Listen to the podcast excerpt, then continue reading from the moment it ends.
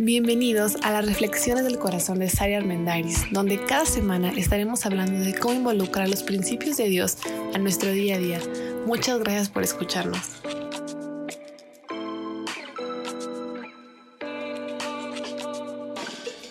Hola, soy Saray Armendariz. En nuestra serie de tiempos difíciles, hoy vamos a hablar de un tema súper complicado, la duda. Digo súper complicado porque a veces nos decimos personas de fe, personas creyentes, personas espirituales. Sin embargo, en lo secreto o hasta en lo público, tenemos un chorro de dudas. ¿Tú crees que es posible tener fe y tener dudas? ¿Será posible creer en Dios, pero a la vez cuestionar qué está pasando y cuál será el propósito divino en medio de lo que estamos viviendo o en medio de una situación muy particular que te toca o que me toca vivir? Parece que o tienes fe o no tienes fe. Y ese lugar de las dudas por muchos años pues no se ha permitido. Pero me gustaría ir a ver qué opina el centro de, al menos de mi fe, que es Jesús. Porque a lo largo de los años habemos muchas personas, y digo habemos porque yo también a veces me vuelvo un poco radical en el sentido de decir, con Dios tienes que tener confianza al 100, y si no confías, entonces estás mal, tu fe está mal. Pero es una tontería, porque yo misma muchas veces me he visto en medio de la duda. Hay muchas cosas que han pasado en mí, en mi salud, en mi familia, en mi economía, que de repente me hacen cuestionarme y preguntarme, ¿dónde está la lógica divina en todo esto? O sea, de verdad, si yo creo, ¿por qué está pasando todo esto? Si yo tengo fe, si yo confío, porque todo esto no cuadra y no empata a lo que se supone que, se supone, entre comillas, debería de estar pasando. Alfred Lloyd Tennyson, un escritor y dramaturgo, dijo una frase que me encantó. Hay más fe viva en la duda sincera, créeme, que en la mitad de los credos. La duda sincera no es el sarcasmo, no es la pregunta capciosa. La duda sincera es esa que te nace en la mitad de una conversación con Dios a corazón abierto. Es esa duda que te nace en la mitad de meditar, de estudiar en lo que Dios dice, en lo que enseña, en sus principios y decir, o sea, lo estoy leyendo, veo que esto es lo que él quiere, veo que para acá es donde debemos de ir, pero es que esta parte no me cuadra. Esa es la duda sincera. La duda sincera a veces es muy satanizada y es como no debes de tener dudas, solo debes de creer, ¿sabes? Es, es como ese dicho mexicano de porque soy tu madre y te callas que ya hoy en día estamos tratando de mover un poco y de hacer reflexionar que pues en realidad es muy complicado que que eso funcione a la larga en la salud mental y emocional de nuestros hijos. ¿Y qué nos hace pensar que Dios, que es perfecto, que es el creador de todo, que es el que mueve al universo con tanto equilibrio, con tanto amor, con tanta rectitud, nos trata así? Porque a veces así lo vemos, como un Dios que dice, bueno, soy Dios y te callas, es porque yo quiero y ya. Y la verdad es que leyendo a profundidad la filosofía y la forma en la que vivía Jesús, para nada era así. Al contrario, a todo mundo trataba con mucho equilibrio, con mucha compasión, con mucha sensatez, con mucha empatía. De hecho, hay un episodio eh, cuando Jesús estaba en la tierra que se relata en el Evangelio de Marcos, donde había un papá súper desesperado porque su hijo, desde que era un niño, estaba teniendo muchos ataques súper violentos, porque en, ahí cita que, estaba endemoniado. Entonces que desde niño se revolcaba en el piso, se golpeaba. Me imagino una situación bien desesperante. Entonces este hombre escucha de Jesús y va y le pide a Jesús que lo sane. Y la verdad es que es interesante porque Jesús al conocer el pensamiento y no nada más las palabras, sabía la mente, sabía lo que este señor había pensado durante tantos años y es evidente que este hombre cree en Dios, es evidente que tiene fe en Jesús porque va y le pide ayuda. Si no tuviera, pues ¿para qué pide ayuda, no? Pero ante esa, esa fe que expresa al pedir ayuda, tiene un poco de duda y hay algo en él, es obvio que tiene duda. Tiene un muchacho ya, toda la vida ha sido lo mismo. Imagínate cuántas cosas no probó para que ese muchacho sanara. Entonces cuando le pide ayuda a Jesús, Jesús le dice, claro, si puedes creer, cree que es posible. Y entonces me encanta cómo contesta y él dice, sí creo, ayuda mi incredulidad. En Marcos capítulo 9 puedes leer la historia completa. Pero hace una pausa bien interesante y me, llama la atención que el autor, que el escritor del libro así lo cite. Ayuda mi incredulidad. Ayuda mi incredulidad es, sí creo, pero la verdad, pues entiéndeme, ¿no? Soy humano, hay un poquito de duda en mí y no sé cómo arreglar esta duda que me aqueja. Y ante eso, Jesús no lo regaña, no le dice, ah, pues ahora ya te lo perdiste, va milagro, para nada, sana al muchacho. Entonces yo me imagino que al final la fe de este hombre queda muchísimo más fuerte que al principio. Un escritor em, norteamericano que tiene un libro que se llama El mito de la certeza, me encantó la forma en la que hace ver la duda, sobre todo cuando es en, en, un contexto acerca de la fe y de lo que es la relación con Dios. Y él dice que los creyentes, creyentes de cualquiera que cree en Dios, que el que cree en Dios y duda, más allá de tacharlo de poca fe o de una persona incrédula, deberíamos de verlo como un creyente reflexivo o como una persona reflexiva. Y creo que no aplica nada más en el término de la fe, aplica en general. O sea, si tú vas a una clase de matemáticas, de física, de historia, de química y tienes dudas, pues no eres incrédulo, eres reflexivo, estás pensando en lo que te están explicando y entonces tienes una conclusión, quieres llegar a una conclusión general de lo que está pasando. Yo me acuerdo que cuando estaba en sexto de primaria, estaba bueno, no, quiero mentir en el grado, pero seguramente era quinto, sexto de primaria.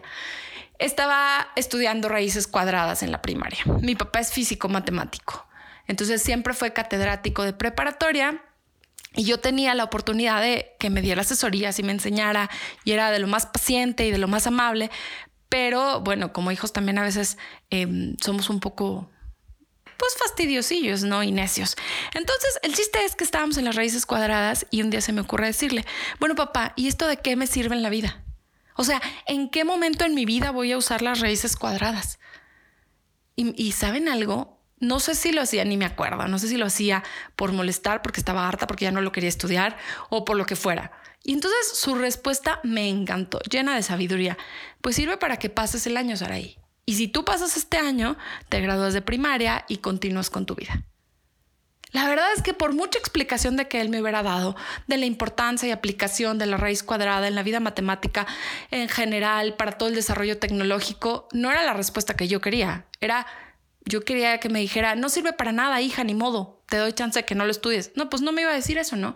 Entonces, la duda es ese momento en el que dice, bueno, bueno, bueno, ¿cómo para qué? ¿Qué, ¿Qué voy a ganar con todo esto? ¿De verdad vale la pena mi caminar con Dios? ¿De verdad vale la pena ser obediente? ¿Vale la pena hacer lo que tengo que hacer? Es esa duda que no es capciosa, que no es con ganas de molestar, pero es esa duda que es con ganas de reflexionar, de aprender y de crecer. En el caso particular de las matemáticas, no me quedó más que aplicarme la raíz cuadrada, pasar de año y jamás olvidaré esa enseñanza. Y la verdad es que yo creo que no es comparable a la cuestión espiritual o la cuestión de la fe, porque hay muchísimas cosas en esta área en las que no somos conscientes de las dimensiones que tienen y del el impacto que tiene en la vida futura. De hecho, uno de los discípulos de Jesús es el discípulo reflexivo y ese fue Tomás. Tomás ahora que estamos en época de que acaba de pasar Semana Santa y vivimos otra vez como refrescamos la historia de la última cena, de los discípulos, del juego que tomó cada discípulo en en este tiempo, luego somos como súper duros con Tomás, porque la mayoría de las veces que escucho sobre él es Tomás el incrédulo, Tomás el que no creyó, Tomás el que dudó, Tomás, si te fijas como hasta con el dedito acusador de, oye, tú Tomás el que no creyó. Y yo muchas veces veo a muchos pensando, ¿cómo Tomás? O sea, tenías a Jesús enfrente. ¿Cómo es posible que te atrevieras a decir esas cosas?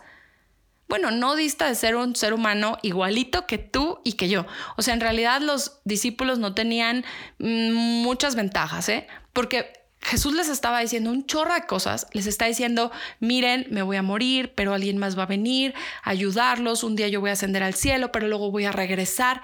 Y ellos no tenían ni idea de cómo se terminaba la historia. Les llevamos ventaja en saber cómo se terminaba la historia. Ellos no, ellos lo estaban viviendo día a día, capítulo a capítulo, no estaban viendo la serie completa.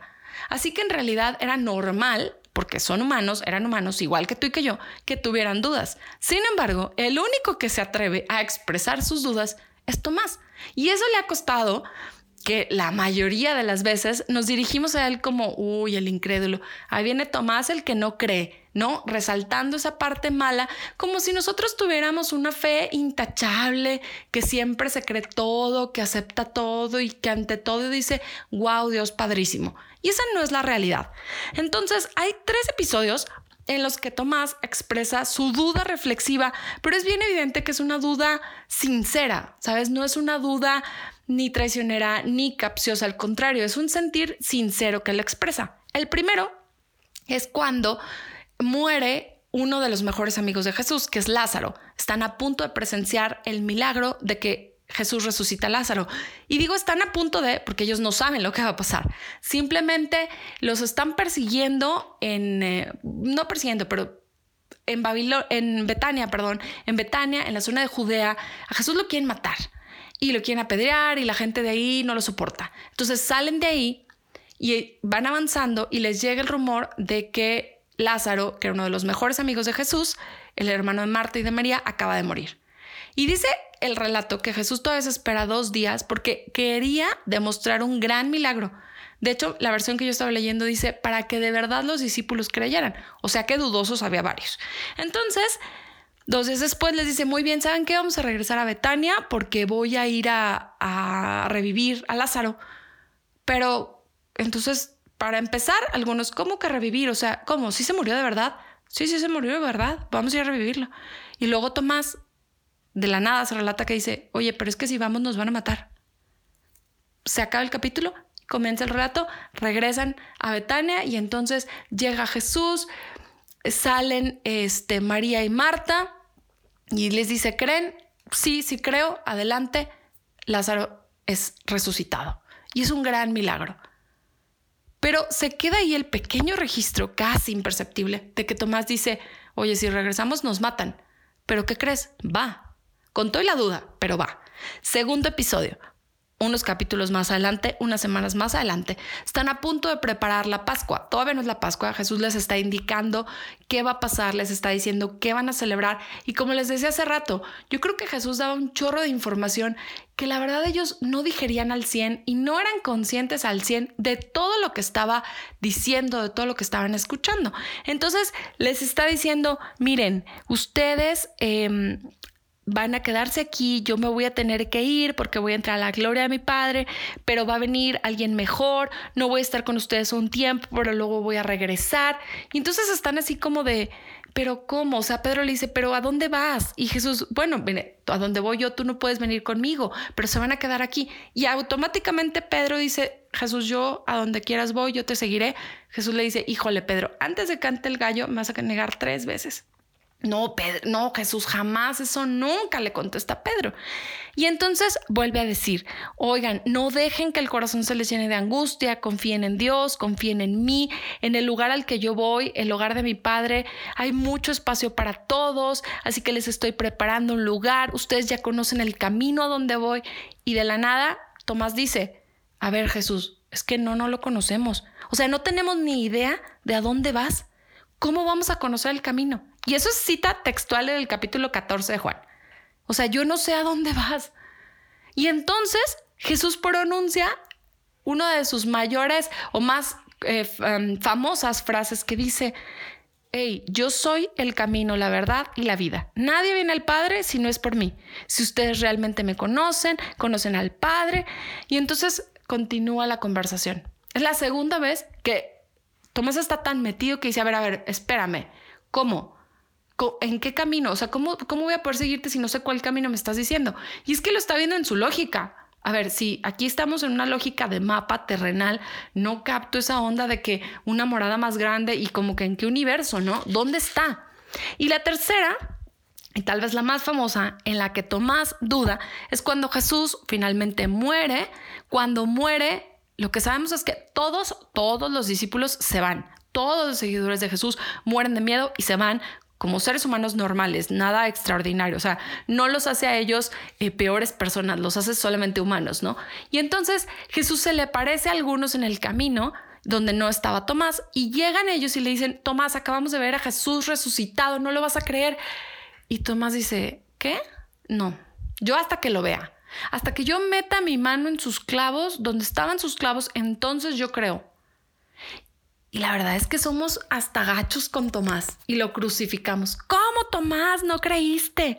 Pero ¿saben qué? Es que creo que Tomás tenía algo bien claro. Su fe era totalmente personal. Su fe no estaba basada en lo que los demás dijeran, en las historias de los demás y en los milagros de otros. Su fe estaba basada en su experiencia personal. El sentir, el sentir esa culpa por la duda, sabes, no está bien. No te sientas culpable por dudar. Si tú tienes fe, si crees en Dios y dudas, no, no estás mal, eres normal. Lo que pasa con la duda es que Jesús es súper tierno con Tomás. De hecho, Jesús es otro nivel, porque cuando se les vuelve a presentar, están todos en la casa, dice que están orando, entra Jesús a la casa y lo primero que dice, Tomás, ven, toca mis heridas, aquí estoy. ¡Achis! Así es de increíble Dios. No viene y le dice, Tomás, ¿te acuerdas que te dije que iba a pasar esto? Es la tercera vez que no crees, Tomás, no lo puedo creer. Por favor, ponte más listo, ¿sí? Ya, o sea, ¿crees o no crees? Para nada. Le contesta súper diferente. Y al final le dice, bienaventurado el que cree sin ver. ¿Sabes a quién es ese bienaventurado? El resto de personas, o sea, nosotros, que nunca hemos visto a Jesús.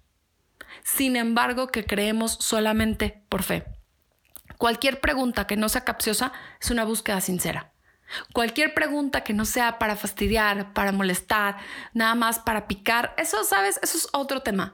Pero si tu pregunta es honesta, es sincera, entonces tiene cabida con Jesús. Y Jesús lo que le contesta en todas las ocasiones a Tomás es, Tomás, ven, yo te voy a dar la respuesta.